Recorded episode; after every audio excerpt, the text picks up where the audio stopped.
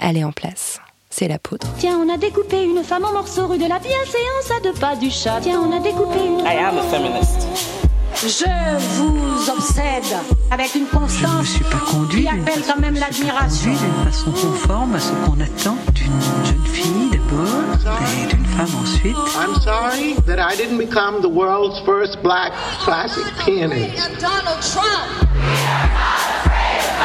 Je crois qu'une femme qui existe dans son temps, à l'intérieur de son temps, n'a pas d'époque, elle marque son époque. Bienvenue dans La Poudre, une conversation intime, profonde, avec des femmes artistes, activistes, politiques, des femmes inspirantes, des femmes puissantes. Comment sont-elles devenues femmes? Contre quoi ont-elles résisté? Que crient-elles? Que rêvent-elles? Que lisent-elles? Je suis Lorraine Bastide et aujourd'hui, je reçois Sarah Ouramoun. Est-ce que tu veux faire un combat? Et je lui dis, mais euh, c'est possible. Il me dit, oui, ça y est, euh, la Fédération française a, autorisé les, les femmes à boxer. Euh, si tu veux, on peut essayer de t'organiser un combat. Et donc, je me dis, ouais, super. Le sport a un sexe et il est masculin. Historiquement, culturellement, la pratique sportive a été pensée par et pour les hommes. Le terrain de sport est conçu comme un espace de socialisation où, depuis l'Antiquité, les hommes apprennent à être des hommes selon les normes dominantes de la masculinité. La sociologue Béatrice Barbus l'explique très clairement dans son livre Du sexisme dans le sport. Ce poids des siècles pèse lourd sur les épaules des sportives. Leurs performances sont boudées par les médias. Certaines compétitions leur sont interdites. Elles sont évidemment payées bien moins que leurs homologues masculins. En foot, c'est dingue, c'est 17 fois moins. Et doivent se coltiner sur les plateaux de télévision et dans les émissions de radio tout un tas de questions bourrées de stéréotypes sexistes. Comment une petite fille de 4-5 ans a l'idée de taper dans un ballon? Premier ballon d'or féminin, premier malaise dans l'Assemblée. Avec l'intervention du DJ français Martin Solveig, qui demande à la lauréate de twerker. Fatigue. Et puis il y a l'histoire de Caster Semenya, cette coureuse sud-africaine qui est la meilleure coureuse de 800 mètres au monde. Elle a quelques particularités hormonales, notamment un taux de testostérone élevé qu'on appelle hyperandrogénie. Eh ben vous savez quoi? C'est pas ok. La meuf est la meilleure. Elle est née comme ça, elle s'est entraînée, elle gagne toutes les compétitions et on a décidé que c'était pas ok. Qu'elle était trop, attention, 10 000 guillemets, masculine pour concourir.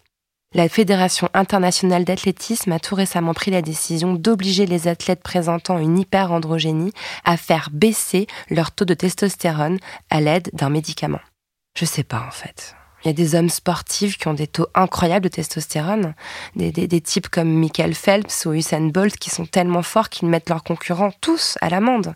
À eux, on ne mesure pas le taux d'hormones dans tous les sens. À eux, on n'érige pas un plafond de verre au-delà duquel leurs performances ne sont pas autorisées à s'envoler. Je suis fière de recevoir dans la poudre aujourd'hui une femme qui contribue à briser ces plafonds-là. Avec Sarah Oramoun, on a parlé de combat, d'échecs et de victoire. Sarah Oramoun, vous êtes championne de boxe anglaise et entrepreneuse. À chaque fois qu'on vous présente, on commence toujours par égrener vos titres. Et je vais me plier avec joie à l'exercice parce que les performances des femmes sont trop souvent invisibilisées. Vous êtes donc dix fois championne de France entre 1999 et 2016, trois fois championne d'Union européenne entre 2007 et 2009, championne du monde 2008, vice-championne d'Europe 2011 et vice-championne olympique au JO de 2016. Je pourrais aussi ajouter que vous avez reçu la médaille d'or de l'Académie des sports, que vous avez été faite chevalier de la Légion d'honneur en 2012 et officier de l'Ordre national du mérite en 2016. Vous sortez aujourd'hui un livre, Mes combats de femmes, aux éditions Robert Laffont. Votre trajectoire de sportive est longue, pleine de victoires, et votre trajectoire de femme est tout aussi impressionnante.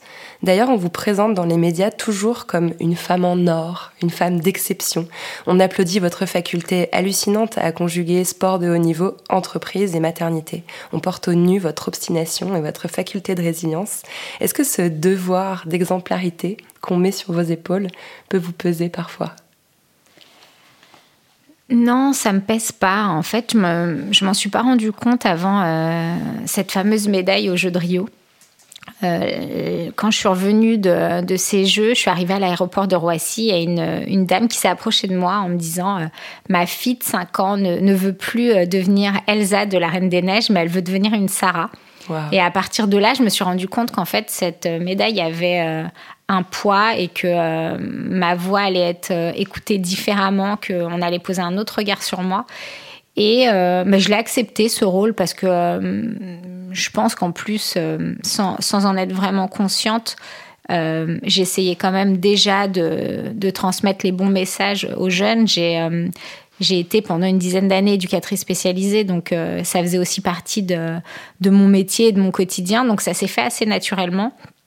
Et, et aujourd'hui, le fait d'avoir pris conscience que bah, qu'on me regardait, que je pouvais euh, inspirer des, jeunes filles notamment. Euh, quelque part, c'est une belle fierté parce que je suis contente que, que ces 20 ans de boxe, ces 20 ans de combat puissent aujourd'hui inspiré. Et en même temps euh, c'est pour moi une, une forme de, de, ligne de conduite. J'ai l'impression que la boxe a été euh, ça aussi pendant des années. C'est-à-dire que ça ça m'a donné un cadre de vie euh, une hygiène aussi. Et, et là aujourd'hui le fait d'avoir cette responsabilité c'est aussi bah attention t'es regardé. Donc voilà faut faut montrer le, le bon exemple. Vous l'acceptez vous l'endossez? Je l'endosse euh, ouais vraiment avec plaisir et, et fierté. Mmh. En tout cas, il y a enfin il y a beaucoup de charisme qui se dégage de vous. Je suis impressionnée de vous avoir en face de moi alors que pourtant j'ai eu des sacrées femmes en face de ah moi bah, dans la poudre. Je suis flattée. Mais vous arrivez avec un aura effectivement très particulier. Alors, vous le savez peut-être dans cette émission, on essaye de revenir un peu en arrière pour comprendre le parcours des femmes qui font le 21e siècle. Donc, Sarah Oramoun, vous avez grandi à Clichy, en banlieue parisienne. C'était comment de grandir à Clichy? C'était particulier parce que euh, j'avais une maman euh, très battante qui courait un peu partout pour, euh, pour essayer de, mettre à manger sur la table. Et puis un père qui, qui était présent sans l'être, c'est-à-dire que lui, il tenait un, bar-restaurant. Il passait son temps dans, derrière son, son comptoir. Et très tôt le matin, il se levait pour aller faire les courses à métro pour faire ses, repas le midi. Et puis le soir on le, le voyait pas parce qu'on était déjà couché. Et il avait l'impression d'être présent parce que euh, il, nous donnait à manger, un toit et, euh, et, de quoi nous habiller. Et il se rendait pas compte que, euh, l'amour c'est pas c'est pas que ça, mais ça faisait partie de son éducation, ça faisait partie de sa culture.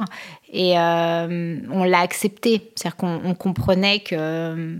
Mais ça, je l'ai compris que très tard. C'est-à-dire au début, je je, me disais mais c'est pas possible. Il, il comprend pas que le rôle d'un père c'est ça, ça, peut pas se cantonner juste euh, à, nous nourrir nous habiller et, euh, et, nous mettre en sécurité. Et j'essayais de le tirer euh, parfois vers l'extérieur en lui disant tu veux pas venir au parc on veut faire du vélo des choses comme ça. Et à chaque fois il nous répétait qu'il qu'il avait pas le temps. Et, ma mère, on voyait bien qu'elle courait vraiment partout, qu'elle faisait tout pour bien nous éduquer elle nous a quand même transmis des belles valeurs et, euh, notamment euh, les valeurs du sport. Euh, très tôt, elle nous a fait comprendre qu'à travers le sport, on pouvait apprendre de belles choses, se révéler. Elle croyait vraiment aux, valeurs éducatives d'une activité physique et, et, elle nous a encouragés à choisir un sport moi, j'ai commencé le, judo euh, très très tôt et d'ailleurs, euh, elle en faisait aussi. Donc, euh, c'était un bel exemple. Mais voilà, on était, euh, on était à l'époque quatre, quatre enfants en bas âge dans un petit studio. il y avait des jours plus ou moins durs, mais mais voilà, j'avais mes frères et sœurs, on s'amusait beaucoup, on était plutôt créatifs, on faisait plein de bêtises. moi, je sais qu'avec mon grand frère, on partait souvent à l'aventure, j'étais assez casse-cou. Euh, donc j'en garde malgré tout de, bons souvenirs et, euh, surtout c'est euh, c'est une époque qui, m'a donné envie de rêver et, d'ailleurs c'est dans ce studio que, que j'ai regardé pour la première fois les les Jeux de, de, Barcelone en 92 sur une vieille télé où on n'avait même pas d'antenne, on, plantait une, fourchette pour pouvoir regarder l'image. Et, euh, et je me souviens de Marie-Josée Pérec, quoi. J'étais allongée sur, euh, sur un parquet pourri. Et, euh, et, voilà, les émotions, tout ça, c'est ce qui m'a embarqué et qui, qui m'a donné envie d'aller moi aussi au jeu, mais pour vivre ces mêmes émotions. Donc voilà, j'ai plein de super souvenirs dans, ce studio et même si euh, c'était très vétuste, si euh, voilà il y, avait rien pour vivre correctement, euh, j'en garde ouais des, souvenirs assez drôles. je me rappelle que je faisais mes, tables de multiplication sur sur les carreaux humides. voilà, c'est ouais des, des doux souvenirs, on va dire.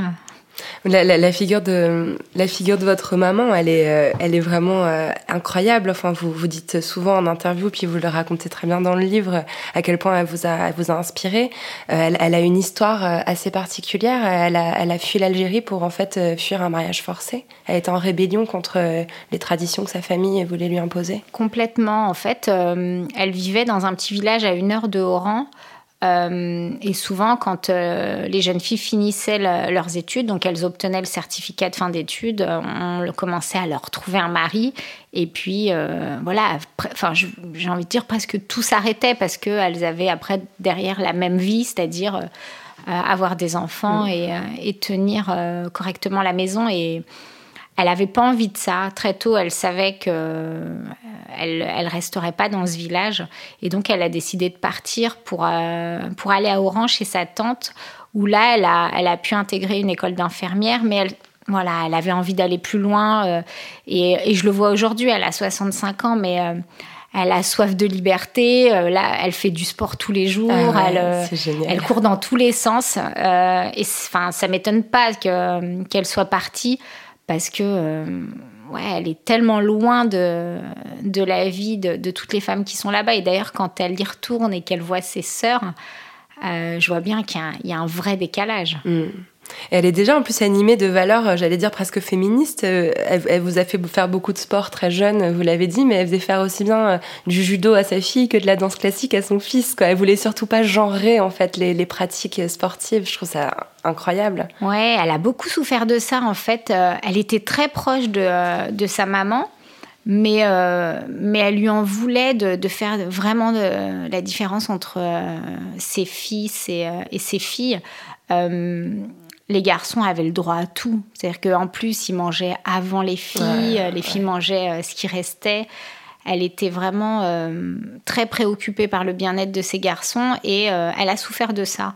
Elle comprenait pas et, et elle n'a pas voulu reproduire le même schéma et, heureusement pour nous parce que moi c'est vrai que très tôt on avait un, espèce de planning pour le ménage donc on y passait tous et puis elle disait à mon frère mais écoute peut-être que tu tu vas vouloir à un moment donné prendre un appartement et euh, tu n'auras pas tout de suite une femme avec toi qui va faire la boniche. Donc euh, il faut que tu puisses prendre tes responsabilités, que tu saches tout faire. Et donc euh, on passait tous à la vaisselle, on s'occupait du linge, on, faisait vraiment tout. Donc le, dimanche, c'était on tournait. On avait notre planning, c'était le grand ménage et, et, en même temps, heureusement pour lui, parce qu'il se rend compte aujourd'hui, et puis sa femme surtout, ouais, que, reconnaissante. que, c'était une bonne chose. Et puis pour le sport, ça a été pareil. Euh, elle, euh, elle nous posait euh, en, début d'année, donc début septembre, le, guide des sports de la ville sur, sur la table, et elle nous disait, bon, cette année, c'est toi, Sarah, qui, qui choisit un sport. Et puis l'année suivante, c'était mon, mon, grand frère Samir. Et donc on, on décidait, elle, au départ, c'est elle qui avait choisi la, la danse classique en disant euh, que c'était très bien parce que ça allait nous apprendre la rigueur, le travail, euh, la discipline. Et donc, on s'est retrouvés tous les deux à, faire de la danse classique. On n'aimait pas. Euh, mon frère détestait. mais ça a été, je pense, un, passage important pour nous donner le, le goût de l'effort et puis, euh, et puis cette discipline qui exige euh, la danse classique. Et donc comme ça, on a fait euh, du rock'n'roll acrobatique. C'est moi qui avais choisi et j'ai regretté aussi. on a fait de la gym, de la natation. On est resté longtemps au judo. Et, et puis après, moi, vers l'âge de, de 13-14 ans, j'ai voulu poursuivre mon chemin. Et, et d'ailleurs, mon frère aussi, il avait plus envie de faire de sport. Il s'est mis aux échecs.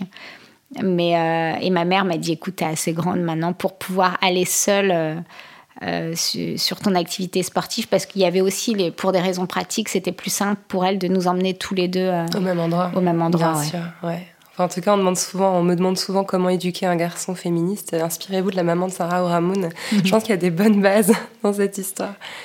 Alors, euh, bah, vous venez de nous parler de ce moment euh, donc autour de, de 14-15 ans quand vous décidez de choisir votre sport par vous-même. Mais finalement, c'est un peu le sport qui vous a choisi plutôt que l'inverse. Quand vous avez poussé la porte euh, du club Boxing Beats à Aubervilliers, vous étiez en train de chercher un cours de taekwondo en fait. Et vous êtes tombé sur la boxe anglaise et sur votre entraîneur Saïd Benhajem qui va vous suivre ensuite pendant des années. Est-ce que vous vous rappelez de la jeune fille que vous étiez le jour où vous avez poussé cette porte? Oui, je m'en souviens très très très bien de, de ce moment-là. Euh, J'avais 14 ans, enfin, euh, ado assez introverti. J'aimais les sports de combat et je crois que là encore, ça venait de ma mère parce qu'elle nous a euh, emmenés pendant des années euh, du côté de Barbès, regarder des vieux films de Kung Fu. Elle était complètement fan de Kung Fu, de Bruce Lee, de, de Jackie Chan. Et donc à l'époque, je me souviens, on payait euh, 10 francs l'entrée et puis on passait la- l'après-midi à regarder ces films, à subir au début. Puis après, on, on a commencé à y prendre goût.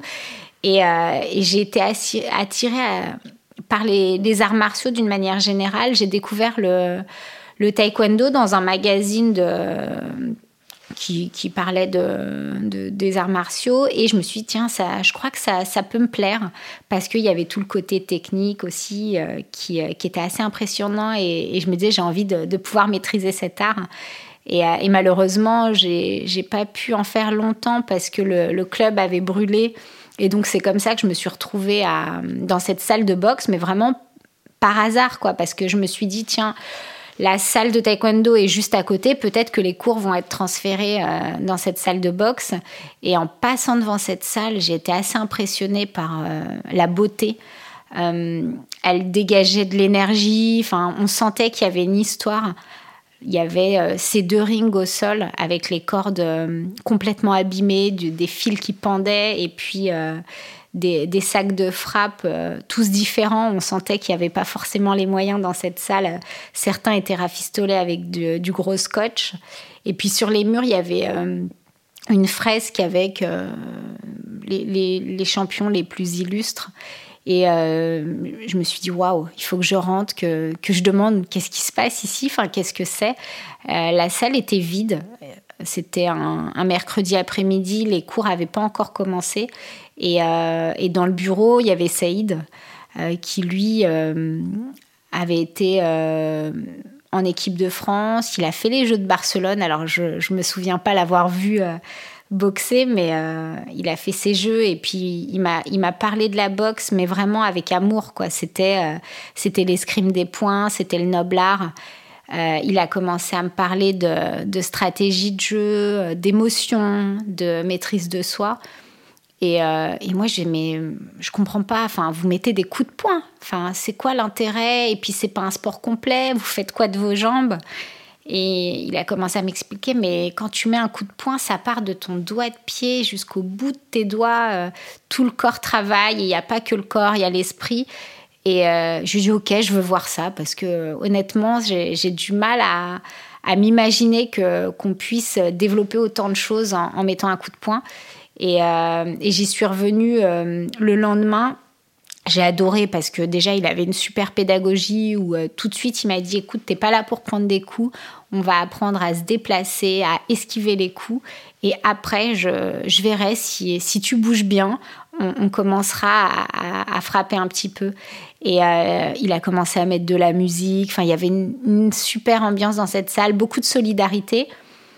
Euh, à ce moment-là, on m'a pas dit t'es une fille, qu'est-ce que tu fais là? Enfin, personne m'a posé la question. On était entre jeunes et en même temps, les jeunes qui s'entraînaient, c'est des jeunes qui, étaient avec moi au collège. Donc euh, pour eux, c'était pas, il y avait, y avait rien de, bizarre à me voir dans cette salle. C'est arrivé un peu plus tard les remarques sur euh, le fait que je, sois une fille et que je choisisse ce sport. Mm.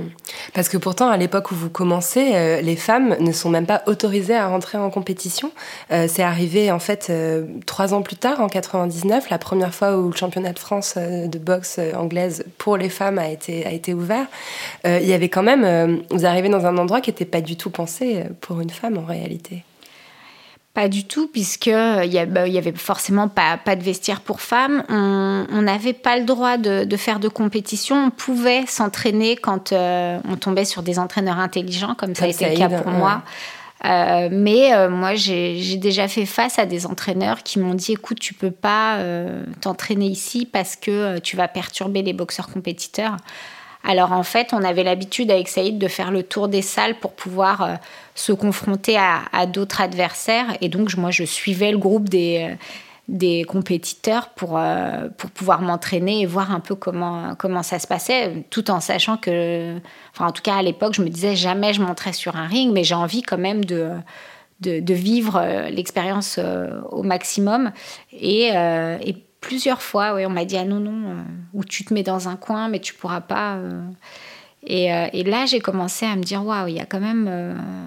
ouais, c'est les premières grosses difficultés, quoi, c'est de se dire pourquoi Enfin, qu'est-ce qui euh, Et puis j'avais 14 ans, donc quand on me disait tu vas perturber euh, les boxeurs, je me disais attends, c'est des adultes. Enfin, je venais avec mon gros pull à capuche, mon survêtement large, mon bandana. Enfin, j'avais rien de sexy pour les perturber, quoi. Mais euh, c'était ouais assez effrayant.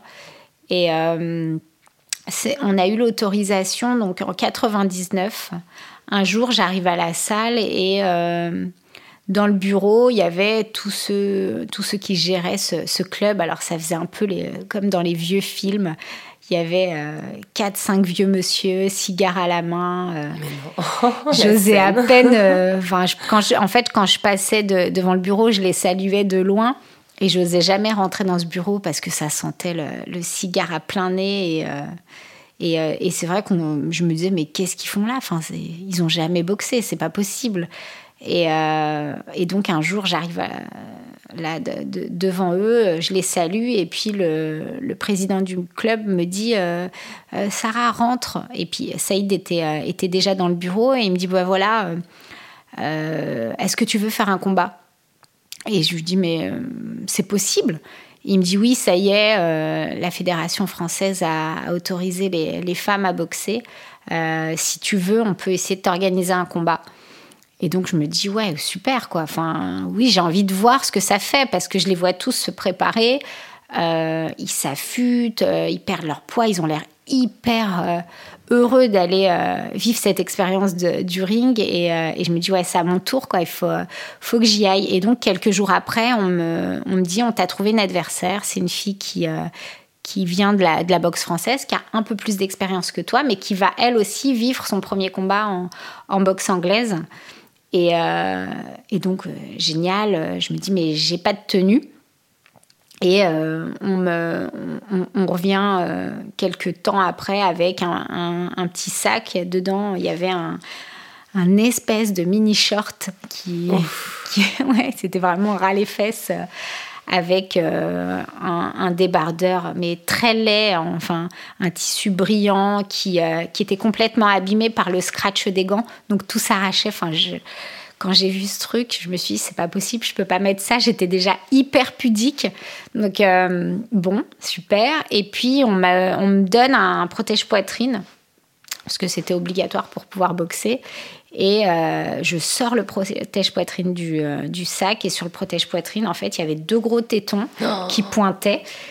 Et euh, je me dis, mais c'est pas possible, je je peux pas mettre ça. Et il me dit, allez, va dans, dans les toilettes. Donc en plus, comme il n'y avait pas, de vestiaire, je rentre dans les toilettes entre parenthèses, des toilettes turques qui sentaient pas très bon.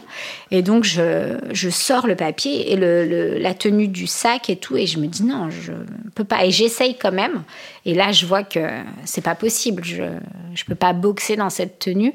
Donc, je, je, me rhabille, je sors. Et puis, ils sont là à m'attendre. Et disent, bah, pourquoi tu n'as pas la tenue? Et je leur dis non, mais ça me va pas. Euh, va falloir trouver autre chose. Mais on comprend pas. Euh, c'est une taille S. Ça devrait aller ouais mais non je je peux pas je vais trouver vous inquiétez pas. Et donc je rentre avec euh, la tenue et le et le plastron et et avec une lime en fait j'ai j'ai râpé comme ça les tétons euh, euh, pour pouvoir mettre quand même ce, ce protège poitrine quoi. Mais voilà ça c'était les, les premiers enfin les, les débuts un peu de de la boxe féminine. Et et finalement, j'ai j'ai pas trouvé de tenue adaptée, donc j'ai mis un short classique avec un t-shirt blanc et je suis montée comme ça sur le ring euh, en me disant je peux pas quoi. Je cette, cette anecdote que vous racontez, elle, raconte bien en fait euh, les discriminations euh, que subissent les femmes dans, dans ce sport, comme dans beaucoup d'autres sports d'ailleurs. Ça peut paraître surprenant de se dire que les femmes n'avaient pas le droit de boxer euh, avant 99, mais en fait, quand on regarde l'histoire du sport,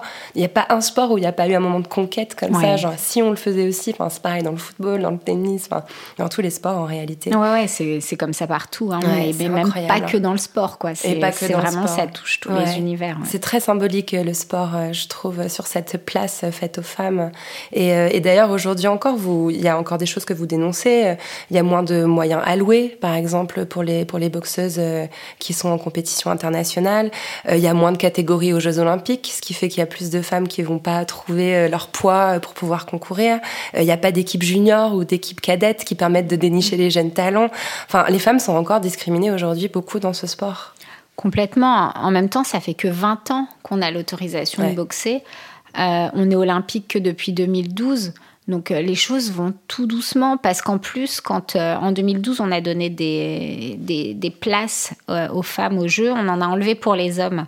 Et, là, ça a bloqué parce que forcément, dans le mouvement sportif, les, dirigeants, ce sont des hommes. Et encore moins en boxe. Il n'y a, pas de femmes dans, dans les, les, fédérations, que ce soit dans les fédérations nationales ou internationales les seules femmes qu'on voit, elles sont secrétaires. Donc euh, y a, là aussi, il y a, encore euh, beaucoup de, chemin à parcourir. Mais on, voit bien que ça bloque parce que euh, on vient sur un, terrain qui est, à la base réservé aux hommes. Donc déjà, je pense que quand les femmes ont commencé à, boxer, je crois qu'on les a un peu titillées dans leur, orgueil. On venait sur, leur, chasse gardée, c'était vraiment le, leur bastion. Euh, et, ça, ça les a gênés. Mais en plus qu'on leur enlève la possibilité d'aller au jeu, euh, je sais que ça leur a pas plu. Alors pas tous, parce que euh, une fois qu'on arrive à un certain niveau, on s'entraîne avec les hommes. Moi, je vois avec l'équipe masculine, il n'y a pas de difficulté parce qu'on s'entraîne ensemble, parce qu'ils savent la difficulté que c'est de, monter sur un ring. donc, on est respecté, on fait les, mêmes entraînements, on prend les mêmes coups. Euh, on a les mêmes régimes, enfin voilà, et puis surtout les mêmes rêves. Donc ça, ils l'acceptent et ils nous font leur place. Mais pour, pour pouvoir euh, être acceptés et respectés, il faut pouvoir les côtoyer, il faut nous donner aussi la chance de pouvoir accéder euh, à ce milieu, de faire nos preuves et de leur montrer que bah oui, on est capable et que on peut même leur apporter. C'est-à-dire que je pense que on a des, des atouts et des qualités euh, différente de celle des hommes. Moi, je sais que j'ai jamais voulu boxer comme un homme parce que j'ai pas euh, le physique pour. Mais par contre, euh, je vais être peut-être beaucoup plus sérieuse, beaucoup plus dans, dans l'observation, beaucoup moins orgueilleuse. Du coup, ça me permet d'être un peu plus lucide. C'est-à-dire que quand une femme se prend des coups, elle sait prendre un peu de recul pour revoir sa stratégie, pouvoir mieux observer, euh, pouvoir souffler, alors qu'un homme qui prend des coups, il a envie tout de suite d'en remettre. Et, euh, souvent, quand on vient d'en prendre, on est un peu secoué. Donc, euh, si on reste face à l'adversaire, on en prend encore plus. Et le combat peut s'arrêter très vite sans avoir eu l'occasion de, de retourner un peu la situation. Donc voilà, on a des qualités qu'on peut mettre en avant et qu'on peut aussi euh, partager avec, avec les hommes. Mhm. Et, ça, il y en a qui sont conscients de ça et, et qui s'y ouvrent et, ouais, ouais, et qu'ils essayent justement de, de pouvoir euh, bah, presque apprendre d'une femme, mm. de, de, regarder la boxe différemment. Euh, voilà, mais euh, on a tous à y gagner en réalité. Moi, j'adore m'entraîner avec des femmes, mais j'adore aussi m'entraîner avec des hommes parce que c'est pas du tout le même regard, c'est pas la même mentalité. Voilà, c'est vraiment une richesse de pouvoir s'entraîner en mixité, partager, et ça, c'est c'est pareil dans, tous les milieux aussi. Hein. Ouais, mais c'est intéressant. Enfin, c'est une question que je voulais vous poser plus tard. Euh, ce que j'ai réalisé en, lisant votre livre, euh, je connaissais assez mal la boxe. Euh, j'avais une espèce de vision, j'imagine, très stéréotypale. En fait, il y a aussi une dimension euh, d'humiliation potentielle, c'est-à-dire que rentrer dans un ring, c'est se mettre sur une scène où il y a un public autour qui observe et risquer d'être celui qui se fait battre, qui se fait humilier, qui se fait mettre au sol. Et en fait, ce que vous dites, c'est intéressant, c'est-à-dire qu'en tant que femme, finalement il y a peut-être une approche euh, plus modeste, moins arrogante. Euh, cette humiliation, elle est mieux d'accepter qu'un homme pour qui, en fait, être mis au sol, c'est l'humiliation suprême, quoi. C'est ça C'est tout à fait ça. c'est passionnant. C'est tout à fait ça. Et, euh, et du coup, les, les moments où j'ai eu des difficultés, moi, à, à m'entraîner euh, face à un homme, ça a été surtout dans les débuts, quand euh, il faut faire sa place, mais il faut aussi pouvoir euh, s'exprimer. Et là, il n'y a que sur le ring que ça se fait.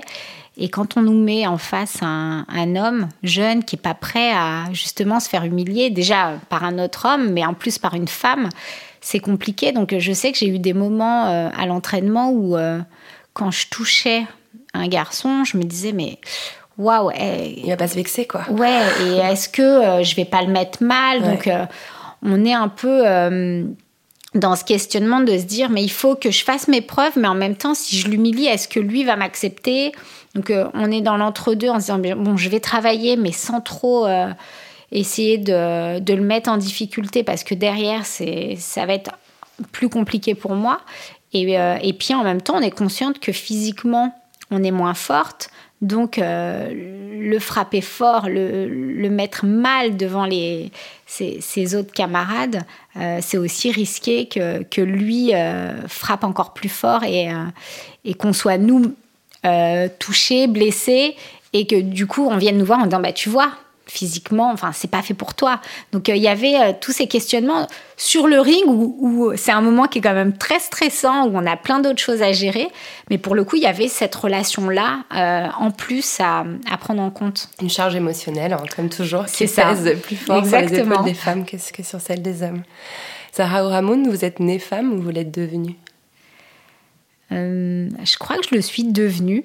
Euh, je, le suis devenue peut-être même grâce à la boxe.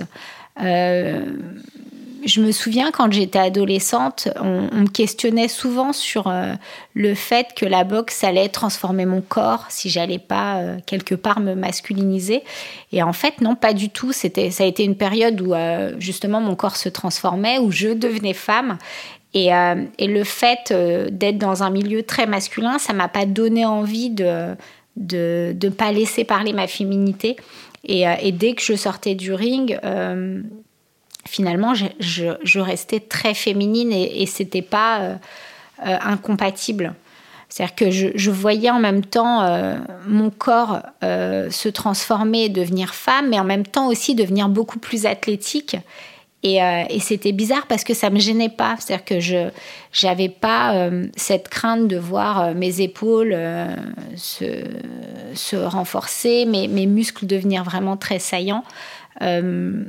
Je, je savais en même temps que c'était lié à la performance, donc je l'ai accepté. Et puis j'ai commencé à même à trouver ça beau. Peut-être parce que c'était l'expression de tout le travail que, que je faisais. Euh, c'était l'expression d'un corps euh, que je maîtrisais, un corps puissant. Et puis c'est vraiment un corps que, j'affinais au quotidien et, qu'on apprend à aimer, qu'on apprend à bien connaître. Et, euh, et donc je crois vraiment que la boxe m'a aidé à déjà à, aimer ce, que, ce que je suis, ce que je devenais, et à m'aider justement à me façonner. Et, euh, et je crois que j'avais besoin quelque part de, maîtriser tout ça. Et, c'est vrai que le, sport, quand on le pratique à haut niveau, euh, on se rend compte qu'on qu'on apprend à connaître son corps dans les détails, à, l'orienter un peu comme on veut, euh, et, surtout, ouais, on, l'accepte, enfin en tout cas, on s'accepte tel que l'on est, quoi. Moi, je- vraiment. Et puis après, il y a en plus la boxe, il y a le regard des autres, ce qu'on disait, le, le ring un peu comme une scène où euh, moi, les premières fois que je suis montée sur un ring, j'étais assez gênée parce que j'étais assez pudique, euh, assez introvertie. Et en fait, on se prépare au regard des autres et euh, on s'affranchit en fait parce qu'on on monte et on reste focalisé sur, euh, sur ses émotions, sur ce qu'on doit faire, sur sa stratégie. Et finalement, on accepte ce regard. Euh, en se disant que peut-être qu'il sera bienveillant ou pas, mais c'est pas grave, on, on s'en fiche en fait. On, a, on apprend à, à se dire il y aura- un regard, il sera tel qu'il est, mais euh, mais il faut aussi que je me protège de ce regard s'il est, euh, s'il est malveillant. Une belle leçon, effectivement, quand on est une femme et qu'on subit ces regards dans l'espace public en permanence. Finalement, le ring, c'est comme un entraînement, presque. Oui, ouais, c'est vrai qu'on se prépare à ça et surtout, moi, je crois que ça m'a préparé à me protéger, à me dire, ok, de toutes les façons, il y aura des, euh, des, regards malveillants. euh, il faut que je sache euh, faire avec et me protéger, faire en sorte que ça n'ait pas d'impact sur moi, sur mes choix, sur, sur ma vie, sur mon comportement. Hmm. Vous parlez aussi du contrôle du corps. Moi, j'ai réalisé aussi en, en lisant le livre qu'il y a quelque chose de très particulier par rapport au poids en boxe pour pouvoir concourir dans la catégorie où on a été assigné euh, plume ou mouche euh, ou mi-mouche. Vous êtes mini-mouche, c'est ça? Non, j'étais mi-mouche euh, au début de ma carrière, donc 45-48 kilos. Et puis après, là, je suis passée en catégorie olympique 48-51 kilos. vous avez été obligée de prendre 3 kilos pour pouvoir concourir hein, aux premiers Jeux olympiques. Oui, après, bon, quand j'ai boxé aux Jeux olympiques, j'étais à 49 kilos. Mm. Donc voilà, j'ai pris un peu de poids, mais pas non plus. Mais c'est quelque chose qui peut faire un peu peur aussi, qui peut ressembler à des injonctions euh, que peuvent se prendre les femmes de maigrir pour se correspondre à certains canaux, euh, canons. Pardon, euh, ça, ça, un certain type de rapport aussi à, je sais pas, l'alimentation, à votre corps, d'avoir ces contraintes-là? Bien sûr, parce qu'en plus, là, je me souviens, le premier combat, je devais le faire en moins de 54 kilos. Je devais faire à l'époque 55 kilos. Et Saïd me dit, écoute, va falloir que tu perdes un kilo. Bon, on, le, on le prend, on le Enfin, on, l'accepte parce qu'on sait que ça fait partie des règles du jeu et on ne le prend pas comme une injonction qui est pointée vraiment euh, sur son corps et l'aspect qu'il peut avoir. Euh, c'est vraiment juste un chiffre et, euh, et l'objectif c'est de pouvoir faire ce poids, mais faire ce poids dans des bonnes conditions et en gardant vraiment un physique solide sans s'épuiser, avec vraiment un, un aspect presque, enfin, une santé correcte. C'est-à-dire que le, perdre ce poids dans, des bonnes conditions, ce qui se fait pas toujours, hein, parce que dans les sports à catégorie de poids, souvent on fait, on fait un peu n'importe quoi pour justement passer ce cap de la balance. Euh, surtout dans les débuts, quand euh, on n'arrive pas encore à bien maîtriser son poids, quand on n'a pas ce sérieux et puis quand on ne sait pas bien gérer son alimentation. Mais euh, non, moi je l'ai accepté, par contre je ne savais pas faire. Euh, je me souviens que quand euh, Saïd me dit écoute, bon, tu te mets au régime, tu fais un peu attention, euh, un kilo c'est rien, et puis s'il faut, on fera un peu de corde à sauter avant la pesée. Et donc, moi, je, le lendemain, je me dis bon, allez, au régime. Je savais pas du tout faire de régime, donc je bois un verre de lait et je pars en cours à midi, je reviens, je me mange une tomate, euh, petite salade, et puis après, retour après les cours, je crevais de faim. Donc euh, j'ai commencé à sortir les céréales, le lait. Enfin, au bout d'une semaine, j'avais pris un kilo. Oh mince. Donc, donc Saïd me dit mais non, ça, ça va pas être possible. tu vas un régime, c'est pas comme ça. Qu'est-ce que t'as fait? Enfin. Euh, et, donc après, il a commencé à m'accompagner un peu en me disant, écoute, non, ça, ça va pas, euh, je vais t'aider à structurer tes repas. Et puis après, on faisait un peu plus de, de cordes à sauter en fin de séance pour pouvoir transpirer un peu. Et finalement, j'ai fait le poids, mais voilà, ça a été les, les mon, premier rapport un peu comme ça à la balance, ça a été un peu particulier. Et ça, ça, ça toutes les trois, quatre premières années, euh, j'ai eu du mal avec ça parce que, euh, comme je le disais, il y a le corps qui se transforme, il y a euh, le, le, ouais, le regard des autres et puis cette difficulté à se dire je, vais, je, je, dois perdre du poids, je sais pas comment faire et puis j'ai pas envie. c'est une contrainte supplémentaire. C'est voilà, je viens pas pour ça. J'ai envie d'apprendre à boxer et, et, et, et, ça, cette balance, ça me dérange. Ça devient presque obsessionnel parce qu'on est tout le temps dessus et on est prêt à tout pour faire le poids. Euh, parce que c'est la première barrière, c'est le premier combat. Et si on passe pas ce cap-là, tout s'arrête. Donc euh, on, essaye de se débrouiller pour faire le poids et on va prendre des informations un peu chez ceux qui ont plus d'expérience et c'est pas forcément des bonnes informations ça va être bah tiens mets un kawaii va courir fais un peu de sauna aujourd'hui tu manges qu'une pomme euh, limite euh, ta consommation d'eau. Donc en gros, tout ce qu'il ne faut pas faire, parce qu'après on arrive euh, sur, sur le combat en étant complètement épuisé, en, en, se mettant presque en danger. quoi. Mmh, c'est évidemment pas l'idée. Non. En tout cas, quand vous racontez ce rejet que vous avez pu avoir au début, moi, ça me rappelle aussi ce que vous avez fait après vos premiers titres de championne. Hein. Donc, vous, à 17 ans, vous devenez championne de France. Euh, ensuite, vous le serez à nouveau neuf fois. Mais vous avez voulu très tôt vous arrêter de boxer pendant quatre ans pour vous consacrer à vos études. Ça, c'est quelque chose d'impressionnant dans votre parcours, cette faculté que vous avez eue à vous accorder régulièrement des pauses pour faire autre chose, pour étudier, pour créer une entreprise, pour faire un enfant. Et je me demande si c'est pas ça, finalement, votre secret, votre façon de jongler avec toutes ces casquettes c'est que vous traitez les sujets un par un en réalité. Ça, c'est vrai. Alors, j'ai vraiment le, sentiment de, de, de, mettre les choses un peu dans des tiroirs. et ça, très tôt. C'est-à-dire que quand j'étais enfant, euh, je, je, mettais les problèmes dans un tiroir, euh, les, moments de joie dans un tiroir, et puis euh, dès que je passais d'un d'un univers à l'autre, et eh ben j'avais vraiment le sentiment de, de, fermer les tiroirs qui n'allaient pas pour presque montrer une image de d'enfant heureuse, de, de, vie idéale.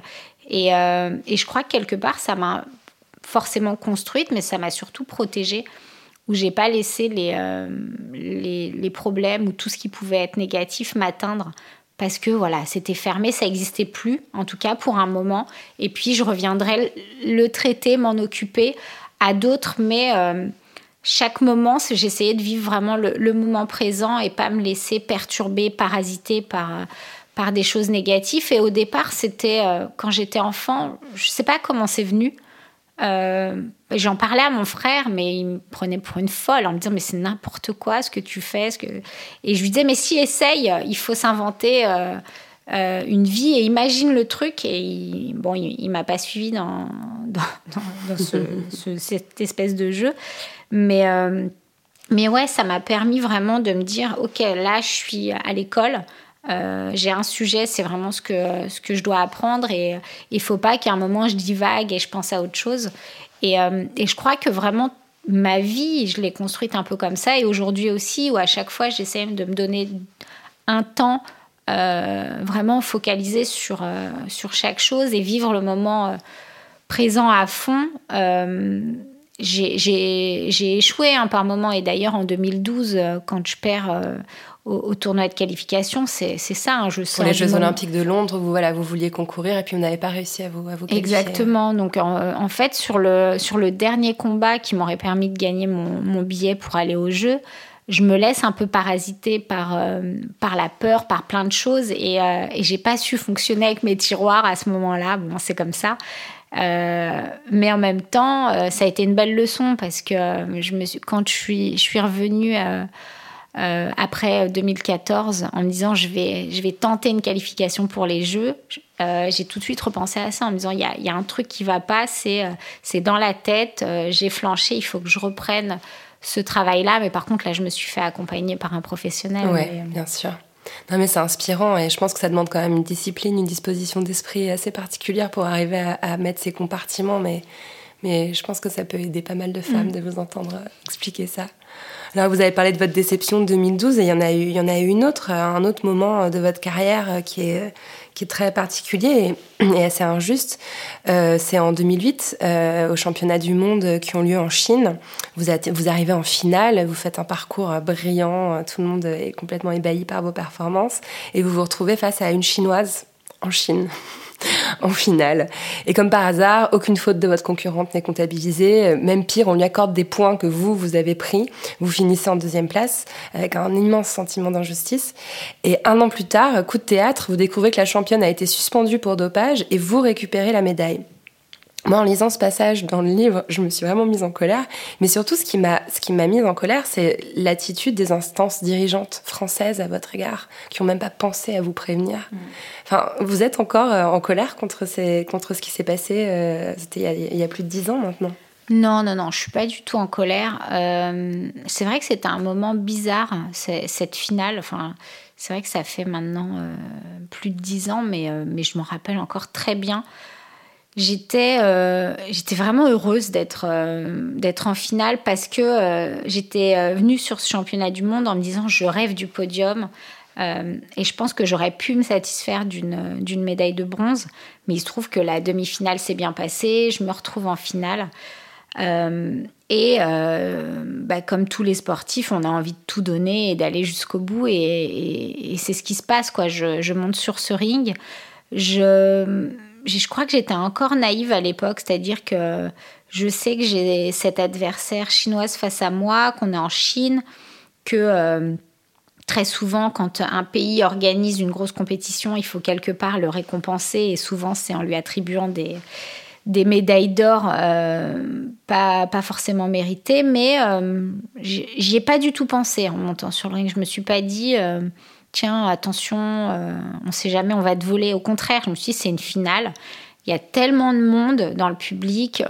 si on avait voulu te, faire sortir de la compétition, on l'aurait fait avant. Et surtout à l'époque, j'ai sur le, plan euh, international, j'étais euh, classée au niveau européen, mais au niveau mondial, je n'étais pas euh, spécialement connue, puisqu'en plus, je revenais après mes, mes quatre ans d'arrêt, donc on ne m'attendait pas. Et donc, je me dis, bon, voilà, je, je vais faire mon combat, je, objectif médaille d'or, et je boxe. Et, à l'époque, c'était ce qu'on appelle la scoring machine, c'est-à-dire que dès qu'un un juge appuie sur, euh, sur le boîtier, rouge ou bleu, et eh ben, le point est comptabilisé, mais seulement si trois autres juges l'ont fait en même temps euh, dans la même seconde. Il y a cinq juges, donc à chaque fois qu'il y en a trois qui appuient, c'est sur que vraiment sur des coups nets où la tête part un peu en arrière. Euh, et donc, il y a un écran qui est, qui est tourné vers le public, donc le, le, public peut voir le score vraiment en direct. Et je mets des coups bien nets, le, point va à l'adversaire et ça, ça arrive plusieurs fois. Premier round, ok, deuxième round. Et, euh, ça jusqu'à la fin, un moment euh, sur le dernier round, euh, je la touche, elle est, elle est au sol et là encore, les points lui sont donnés. On la compte pas parce que normalement, dès que l'adversaire est touché, on compte 8 secondes. On compte pas, ça continue jusqu'au bout. Et donc, je, quand le gong sonne, je sais que j'ai perdu parce que j'ai entendu le public. J'ai vu euh, le score sur les écrans, donc je, sais très bien que je perds. Et, euh, et ouais, grosse désillusion parce que je m'y attendais pas, j'étais pas prête à ça en fait. Je, à la rigueur, quand on est prêt, on, voilà, bon, je dis pas que ça fait moins mal, mais là c'est une grosse claque. Et, euh, là où ça a été compliqué, c'est que c'est vraiment des, émotions qu'on nous vole, quoi, parce que il y a la médaille, mais ce qu'on vient chercher, c'est la joie, c'est le podium, c'est l'hymne national, c'est tout ça. Et, euh, moi, je l'avais pas. Et même cette médaille d'argent, elle, avait plus de saveur. Euh, si j'avais vraiment perdu mon combat, je pense que j'aurais été beaucoup plus heureuse que, là de, de subir une injustice. Euh, je pleurais sur le, podium alors que j'aurais dû être contente à ce moment-là. Euh, et j'aurais pu l'être même en, ayant une médaille de bronze. Mais là, c'était différent. Euh, euh, et, donc à ce moment-là, je me dis bon, voilà, de toutes les façons, euh, la boxe c'est comme ça, j'arrête. Et j'avais vraiment envie d'arrêter sur sur cette défaite. Et puis on commence à nous parler de de la boxe au jeu, en disant voilà, peut-être qu'en 2012 on, intégrera trois catégories de poids. Et là, je prends le temps de, de réfléchir. Et puis je me dis quand même, euh, faut que je tente. Il y a quatre ans de préparation, c'est long, mais euh, mais il y a un réel objectif. Alors que euh, jusqu'à présent, j'avais l'impression de tourner en rond, c'est-à-dire qu'on n'avait pas de de statut. Vous arriviez au championnat de France tout le temps, et puis finalement, ça, ça, ça Et puis quand on allait à l'international, on n'était pas forcément pris au sérieux, on n'avait pas de visibilité, on avait un entraîneur qui qui changeait à chaque fois, donc souvent on le rencontrait à l'aéroport. Donc euh, voilà, ça donnait pas envie de, s'investir plus que ça. Et puis, on avait très peu de tournois, donc euh, on rencontrait souvent les mêmes adversaires. Il n'y avait pas cet objectif olympique. Euh, et j'avais l'impression vraiment que, ça faisait des années que je tournais en rond. Pourtant, je revenais, ça faisait deux ans que j'étais revenue sur le circuit international après ma, pause quand même de, presque quatre ans. Et, j'avais l'impression que ça n'avait pas changé, quoi. Mm. Et euh, par contre, quand on nous a parlé des jeux, là, ouais, mm. c'était quand même fort pour, euh, pour les sportifs qu'on était. Mais après, c'était aussi très symbolique parce que la, la boxe, c'était encore le, seul sport qui n'était pas représenté par les femmes. C'était le euh, dernier sport. c'était le dernier, ouais. Donc voilà, il y avait aussi tout ce que ça renvoyait sur la place des femmes dans la société. Mm. Donc, euh, ouais, je me suis dit, c'est pas possible, il faut y aller. Alors, je crois qu'on se rendait pas compte à l'époque euh, de, tout ce qu'on. En tout cas, du rôle qu'on avait, de tout ce les barrières qu'on était en train de faire tomber, mm. parce qu'on vivait notre passion et. Euh, on, voyait toutes ces injustices, mais on se rendait pas compte que ce qu'on faisait, ça, ça pouvait Ça aussi permettre d'ouvrir des portes Ouais. pour, euh, pour les générations euh, futures. Ouais, parce que c'est vrai que cette histoire de, de médaille, on vous l'a volée deux fois, parce que même quand vous l'avez récupérée, on aurait pu imaginer que la Fédération française de boxe organise une petite cérémonie, quelque chose d'officiel, fasse une annonce, euh, vous prenne en photo, ne serait-ce qu'avec la médaille, mais rien du tout, quoi. Vous l'avez reçue non, dans une enveloppe par la poste, et puis euh, salut, quoi. Ouais, et encore, je l'ai, alors je l'ai appris euh, par un, un mail, en fait, une, une jeune fille qui m'a écrit à l'époque, je, je tenais un blog où, euh, où je racontais un peu le quotidien de, de l'équipe de France. Enfin, j'ai, essayé de, mettre un peu de visibilité sur ce qu'on faisait. Et euh, je reçois ce, mail un jour où une jeune fille me dit, bah alors, euh, est-ce que euh, t'a classé numéro une? J'ai vu que la chinoise était dopée.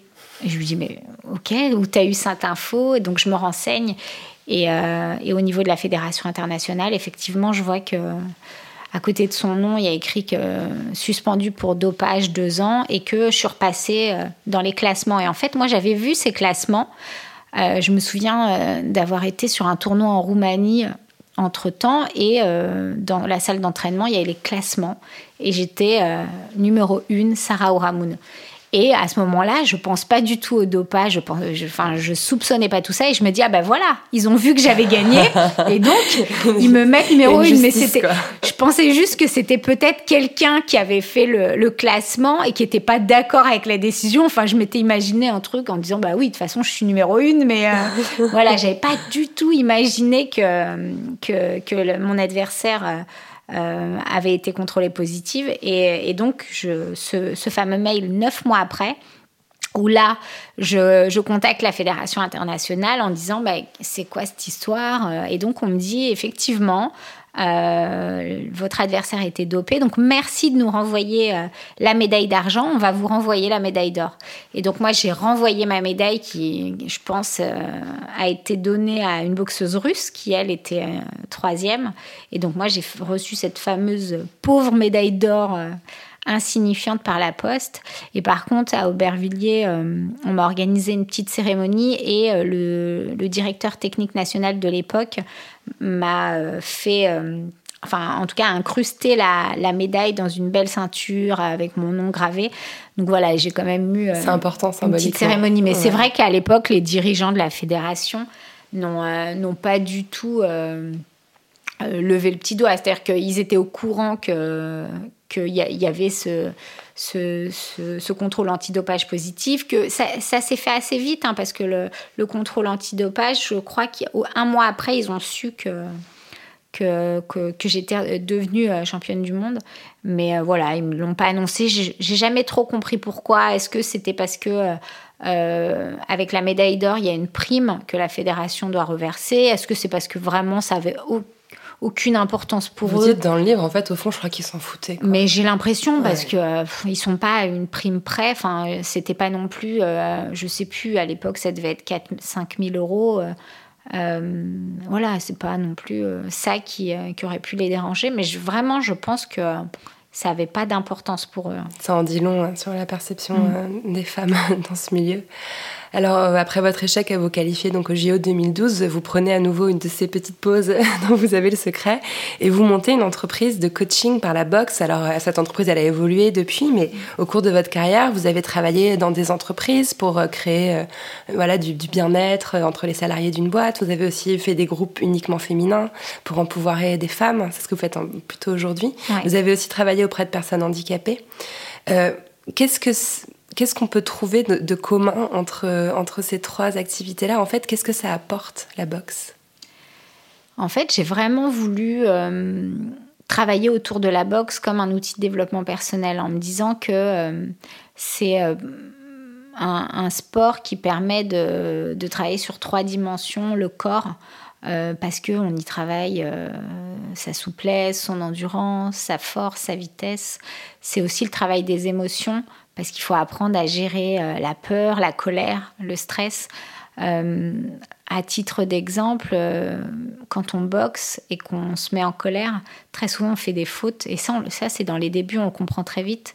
Mais on fait une faute et derrière, on se fait punir immédiatement par l'adversaire. Donc on, comprend que cette colère, il faut pouvoir la maîtriser, la canaliser. Et essayer de garder vraiment de la lucidité dans un moment qui est hyper stressant où physiquement on, peut être très entamé.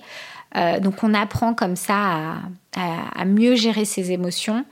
Et puis il y a tout l'aspect mental où il faut pouvoir mettre en place une stratégie de, combat bien avant de monter sur le ring. Et ça, on apprend à, la mettre en place en observant son adversaire, en, apprenant à mieux se connaître, ses points forts, ses points faibles. Et en fonction de, ça, on va se dire, OK, j'utilise tel ou tel euh, outil. Et puis, une fois qu'on est sur le ring, euh, il faut euh, travailler son agilité mentale. C'est-à-dire qu'une stratégie, elle, doit être changée toutes les 5-10 secondes parce que forcément l'adversaire ne va pas réagir comme on veut, parce qu'il y a son camp adverse qui nous, euh, nous observe. Donc on apprend à être beaucoup plus agile euh, et à vraiment réfléchir très vite, à, garder sa lucidité. Et c'est en ça que, que moi, j'ai vraiment voulu utiliser la boxe pour pour aider euh, tous les publics, que ce soit en entreprise, que ce soit les personnes en situation de handicap, que ce soit les femmes pour euh, s'affirmer et prendre leur place. Euh, je trouve que c'est un outil formidable, vraiment. Et ça marche. oui, ça marche, ça marche, ça plaît. Euh, et, c'est vrai que depuis, euh, depuis les Jeux de Rio, depuis aussi le film Million Dollar Baby, oui, carrément. Euh, on a vu plein de femmes oser pousser les, la porte d'une salle de boxe. On, voit que c'est un sport qui maintenant touche vraiment tous les milieux. C'est plus le, le, sport de, de, quartier, le sport un peu violent. On, on le voit vraiment comme ouais, un sport complet, efficace. Euh, qui, qui renvoie une image de, de, personnes qui osent se dépasser, mhm. qui, qui s'assument, qui osent aussi affronter le, le regard des, des autres et, et, qui osent aussi affronter ses, ses propres limites. Hein. Mhm. Vous parlez de Million Dollar Baby, c'est marrant parce que quand on, quand on lit dans votre livre les scènes d'entraînement avec Saïd et puis après avec euh, Marcel, votre mhm. beau-père, qui a repris l'entraînement euh, avant les JO de 2016, il y a vraiment cette dimension un peu qui fait penser au film de Clint Eastwood, hein, où Clint Eastwood est l'entraîneur de cette de Hilary Swank. Il y a une dimension un peu pygmalion, un peu euh, voilà l'homme euh, qui, qui, façonne euh, le corps d'une femme pour la rendre puissante, pour la rendre forte, imbattable. Et je me suis posé la question est-ce que finalement la vraie révolution féministe, ce sera pas quand il y aura des femmes entraîneuses de boxe qu'on arrivera vraiment à, à, voir les choses différemment? Peut-être que je me trompe. Ouais, hein, non, non. Après, enfin moi, dans mon, parcours, j'ai rencontré plein d'hommes qui m'ont euh, aidé et, et heureusement, c'est eux qui m'ont permis d'avancer, de, faire les bons choix, qui m'ont conseillé, qui m'ont accompagné dans, mes rêves. Euh, il y a eu des femmes aussi, mais c'est vrai que euh, a du mal à trouver des, femmes coachs, mais ça arrive parce que toutes celles qui ont fini leur carrière comme moi euh, bah, pour certaines, elles, décident de, passer professionnelle et d'avoir une carrière plus ou moins longue suivant leur âge et puis leur, euh, leur, santé. Et puis, il y en a d'autres qui deviennent coach. Euh, en France, il n'y en a pas beaucoup. Mais par contre, à l'étranger, par exemple, je pense à l'équipe anglaise, il y a une femme qui entraîne aussi bien les hommes que les femmes. Et, et ouais, je trouve ça génial.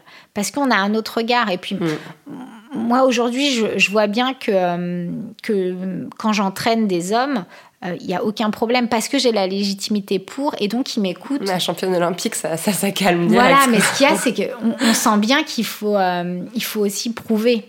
Mm. Que, qu'on est en capacité de, de, donner des conseils, de, de, les, de les diriger. Et puis en même temps, quand on coach, on a un certain ascendant sur la personne. On le voit bien, on est euh, presque le sage mhm. qui sait. Euh, et, c'est assez drôle. Moi, des fois, j'ai en face de moi des, hommes qui ont la cinquantaine, qui ont euh, un statut assez important en dehors de, cette salle d'entraînement. Et, quand je me mets soit à leur crier dessus, soit à leur donner des ordres, c'est assez drôle de voir comment ben, ils obéissent. Parce qu'on sait, dès que tu rentres dans la salle de boxe, il y a un cadre, il y a des règles et tout le monde est au même niveau. Euh, et, ça, je trouve ça assez, euh, assez fascinant de voir euh, la, réaction des gens. Et, d'ailleurs, on fait de plus en plus d'entraînement en mixité. Et, mais on le voit que là, la différence entre le mois de septembre où les gens ne se connaissaient pas, où tout le monde s'observe, tout le monde presque se juge, se méfie, et puis maintenant, où là, on arrive au mois d'avril, où ça fait plusieurs, plusieurs mois que les gens s'entraînent ensemble. On voit que le, le, regard a changé, que les hommes vont aussi vers les femmes parce qu'ils se rendent compte qu'elles peuvent leur apporter quelque chose, qu'elles les mettent aussi en difficulté par moment et que finalement l'aspect très physique de la boxe euh, est un peu atténué par la stratégie, par le côté mental, par l'engagement, par le sérieux. Euh, et par tout ce qui peut se jouer sur un ring, sur l'observation, sur la prise d'information, sur la déstabilisation aussi, sur l'attitude de, chacun. C'est-à-dire qu'une femme, même si physiquement elle, elle peut être moins forte, euh, elle peut quand même dominer autrement par son attitude, par la prise d'information, qui va faire qu'elle va avoir un temps d'avance par l'anticipation euh, et, je trouve ça super qu'il y ait des hommes qui se rendent compte qu'ils peuvent être en difficulté aussi bien avec un adversaire homme qu'avec une femme. Ça sera peut-être pas les mêmes problèmes, mais à, eux de trouver les, bonnes solutions et, les, mm. utiliser les bons outils pour, euh, pour s'en sortir. Mm. c'est fascinant, c'est décidément un outil assez extraordinaire la boxe. Alors j'aimerais lire un tout petit passage de votre livre qui moi m'a beaucoup ému. Euh, on est euh, juste avant euh, les Jeux Olympiques de 2016, vous êtes en plein entraînement et vous venez d'avoir un bébé. Je suis dans le parc, je cours sans avancer. Des papis et des mamies me doublent. Je suis essoufflée. Marcel me crie dessus pour m'encourager à ne pas abandonner. Et moi, dans deux ans et demi, je veux participer aux Jeux Olympiques de Rio. Mais c'est insensé. Je n'y arriverai jamais. Les médecins m'ont pourtant assuré que je pouvais reprendre l'entraînement. J'ai attendu six mois. J'aurais pu m'y remettre plus tôt. Trois mois après l'accouchement, ça aurait été possible. Mais mon corps ne répond plus. Je cours et c'est Marcel qui me pousse dans le dos, qui me prend la main. À quoi ça sert? Je me suis trompée. J'ai présumé de mes forces. Je cours encore une minute, puis je marche. Même marcher me semble difficile tellement je suis diminuée. Euh, voilà, enfin toute femme ayant eu un enfant sait très bien à quoi vous faites allusion, à quel point on perd son corps euh, après une grossesse et, un, accouchement. Et vous, vous êtes, vous êtes parti de là. Et deux ans et demi plus tard, vous étiez sur le podium des Jeux Olympiques de Rio. Enfin, je voulais juste vous tirer mon chapeau. J'en ai des frissons là. moi aussi en le lisant. Mais euh, ouais, ça a été ce, ce moment-là, ça a été terrible ces, ces premiers mois. il fallait que je me, me réapproprie mon corps. Euh, je pensais euh, pouvoir le retrouver presque euh, comme en 2012 et ça n'a pas du tout été le cas. Enfin, je voyais bien déjà que j'avais encore le ventre de, maman avec encore quelques bourrelets. Je, faisais le poids, hein, j'étais à 51 kilos, mais j'étais toute fine, c'est-à-dire que j'avais plus du tout de muscles. j'avais commencé à m'entraîner seule avant de solliciter Marcel et en fait, je suis allée euh, trois fois à la salle de boxe seule, à des moments où il n'y avait personne, en me disant je vais voir où j'en suis, je vais essayer de, m'entraîner avant de demander à, Marcel de, de, s'occuper de moi parce que j'avais peur qu'il, me voit trop faible et qu'il, puisse euh, me dire non, euh, tu n'y arriveras pas. Et donc, je me retrouve dans cette salle, je commence à m'échauffer un peu et euh, je veux faire du sac, sauf qu'au bout d'une minute, euh, j'y arrive pas, quoi. Et je me dis, c'est pas possible. On dirait que j'ai jamais fait de sport. On dirait que j'ai fumé toute ma vie. Comment je, je peux être dans cet état? C'est pas normal, c'est injuste. Enfin, je je comprends pas. Et, euh, et je me dis, c'est pas grave, on y retourne. J'essaye le lendemain, rebelote, ça fonctionne pas, j'y arrive pas. Et, et, donc après, je me dis, il faut que, faut que Marcel m'aide. J'ai besoin de quelqu'un pour, pour me tirer. Sauf que les, allez, les six premiers mois, euh, ça a été terrible parce que euh, c'est vraiment ça. C'est-à-dire que je faisais une minute de marche, une minute de course, et puis euh, je passais mon temps à me dire mais comment je peux dans deux ans être prête?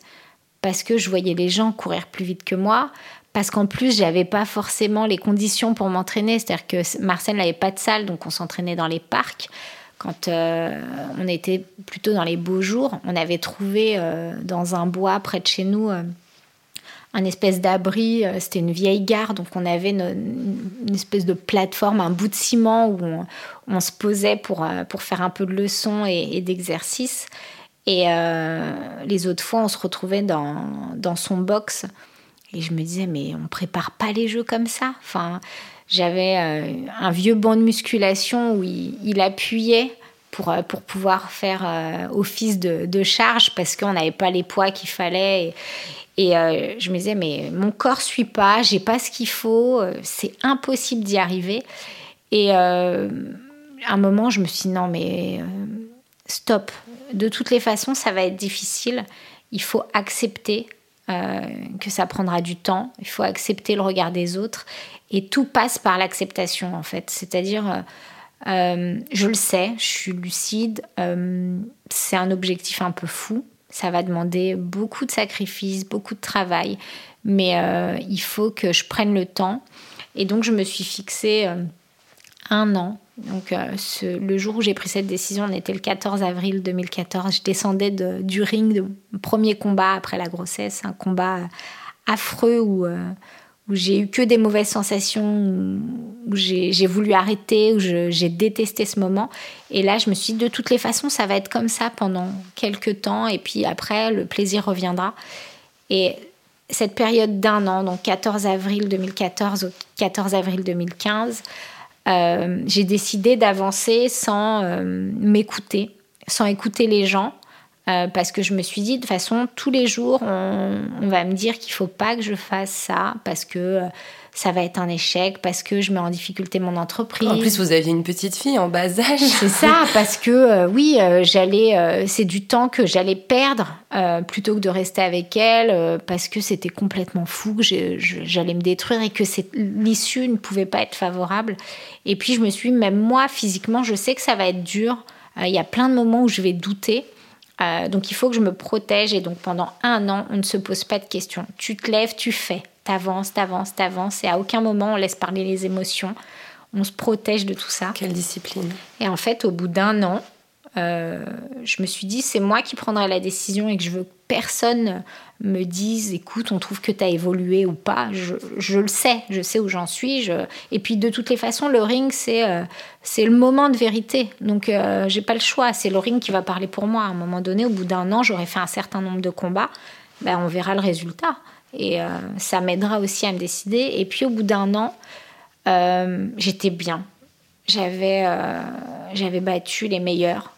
J'avais perdu plein de combats aussi. Mais surtout, j'avais avancé. Physiquement, j'avais progressé. Et, et, je me sentais même plus forte qu'à 20, 25 ans. je ne sais pas pourquoi. Je crois que j'avais tellement euh, l'envie d'y arriver. Que... Vous dites souvent que votre corps à 34 ans, le corps des Jeux Olympiques, on dit souvent que pour une sportive, 34 ans, c'est presque vieux. Mais vous, vous, êtes, vous avez jamais été aussi bien dans votre corps ah finalement que ce jour-là. Tellement puissant. Enfin, c'était, c'était fou. Hein. C'était fou parce que euh, on n'arrêtait pas de me dire, mais non, mais 34 ans, forcément, tu n'y arriveras pas. Sauf que bah, quand je faisais des tests physiques, euh, j'étais bien meilleure que, que les autres filles de l'équipe de France qui avaient 20, 25 ans. Quoi. Euh, et ça, dès mon retour, c'est-à-dire que je, partais déjà d'une bonne base, physiquement j'étais très bien, puis j'ai toujours fait du sport. Donc c'est revenu assez vite quand même. Mhm. Mais, euh, mais c'est vrai que quand j'ai arrêté euh, la boxe à 34 ans, je me disais, mais c'est tellement dommage parce que je me sens bien. J'aurais presque pu continuer. clairement. Ça m'amène à une question un peu particulière que je pose à toutes mes invitées. Sarah ou Ramon, comment vous entendez-vous avec votre utérus? Je m'entends bien.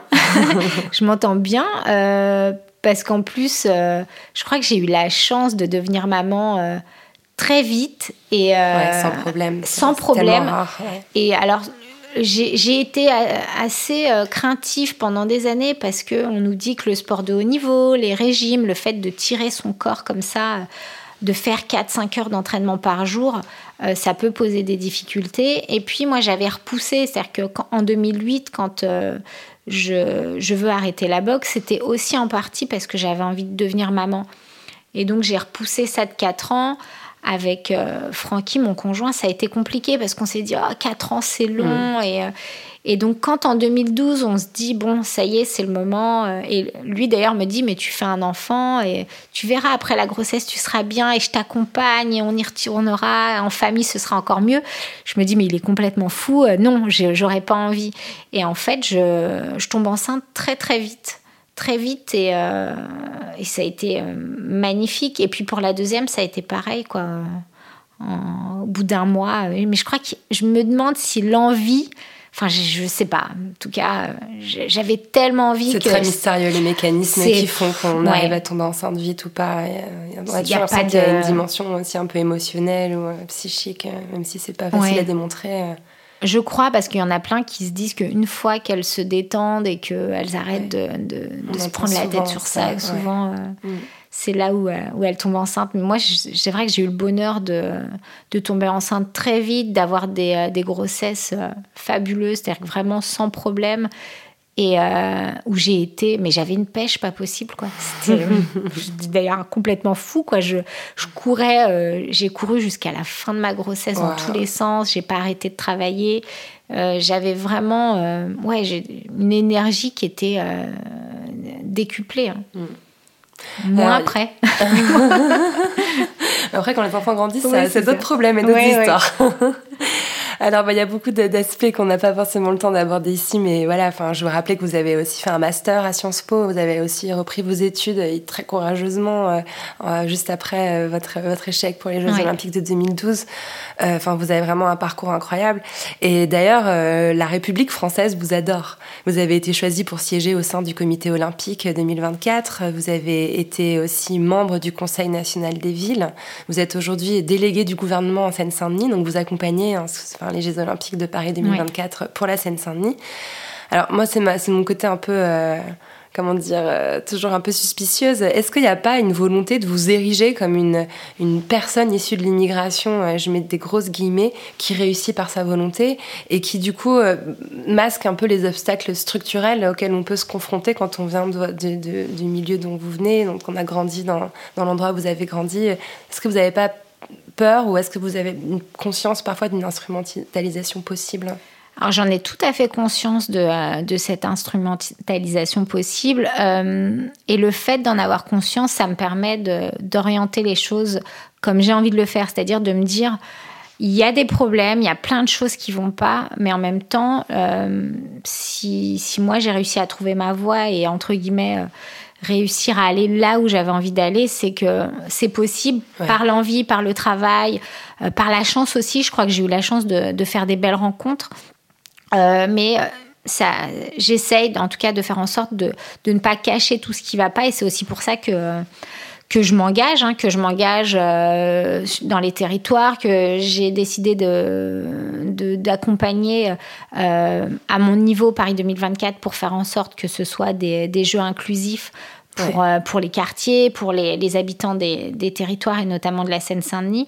Mais euh, non, j'ai l'impression, en tout cas, ce que j'ai envie de faire aujourd'hui, c'est quelque part d'être le thermomètre un peu de tout ça, de, de dire, ok, euh, moi j'ai trouvé mon chemin, mais euh, je, vais, je reste dans, dans les quartiers, je suis encore sur le terrain et je vais vous dire tout ce qui va pas. Et euh, je fais quelque part le trait d'union entre euh, euh, ceux, ceux qui tiennent euh, les rênes, on va dire, et puis le- la réalité de terrain, les habitants. Et, et puis je fais remonter un peu tout, euh, tout, tout ce qui va pas et, et ce qu'il faut un peu euh, booster et, et modifier. Vous faites avec beaucoup de courage, en tout cas. Je trouve ça, je trouve ça magnifique que vous faites aujourd'hui. Sarah Oramon, est-ce que vous avez accès à votre chambre à vous? À ma chambre, Ouais. Est-ce que vous avez un espace qui est rien qu'à vous, avec toutes ces activités que vous avez aujourd'hui, sans compter euh, vos activités de maman? Ouais, ouais, j'ai, j'ai la chance de, de m'être créé un petit espace. Alors, euh, moi, j'ai, avant la boxe, euh, j'ai, j'ai fait beaucoup de peinture, beaucoup de dessins. Et, euh, et du coup, là, maintenant que j'ai raccroché les gants, c'est, c'est vraiment une passion qui, euh, qui est revenue. C'est-à-dire qu'elle était un peu enfouie. J'ai, pu trouver le temps parce que de, peindre, ça demande quand même euh, beaucoup de temps, rien que le temps de s'installer, de, de trouver l'inspiration, de, de, choisir ses couleurs, ce qu'on veut faire et tout. Ça me, vra- vraiment, ça me manquait. Et du coup, maintenant, j'ai, mon petit espace où, euh, où je peux prendre le temps de, d'exprimer un peu ma créativité. C'est marrant parce que c'est presque loin de la boxe et en même temps pas tant que ça. Euh, mais j'aime beaucoup euh, donc peindre, dessiner et écrire. Voilà, donc oui, j'ai un petit lieu euh, en sous-sol, protégé. Euh, je, je laisse, je laisse mes enfants venir de temps en temps quand même. Ça évoque quoi pour vous, la poudre? La poudre, ça, ça m'évoque la, la femme libre, les femmes aussi engagées, les femmes qui, euh, qui ont pris leur place et, euh, et qui assument leur choix. Merci beaucoup, Sarah Oramon. Merci. Merci à Sarah Oramon d'être venue faire parler la poudre avec moi. La Poudre est une émission produite par Nouvelles Écoutes. Elle est réalisée par Aurore Meyer-Mailleux, avec à la préparation et à la prise de son Gaïa Marty. À la programmation, Laura Cuissard. Et au mixage, Audrey Ginestet. Le générique est une variation sur la chanson L'appétit de Bonnie Banane. Vous aimez l'émission? Je vous aime aussi.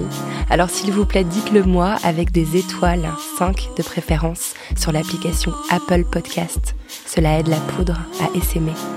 Pour faire parler la poudre sur les réseaux sociaux, rendez-vous sur Instagram at lapoudre.tv, sur Twitter at lapoudre.ne et sur Facebook sur la page La Poudre Podcast. La Poudre, c'est aussi une newsletter à laquelle vous pouvez vous abonner sur le site nouvellesécoutes.fr, puis cliquer sur La Poudre. Cela sera l'occasion de découvrir Bouffon, Queer, Commencer, Quoi de Neuf, Splash, Vieille Branche, bref, toutes les émissions merveilleuses que nous produisons. Vous l'avez sûrement remarqué, La Poudre aime les livres. Si vous aussi, rendez-vous sur notre site La Poudre Lit, où nous recommandons toutes les deux semaines des ouvrages pour aller plus loin après l'écoute des épisodes.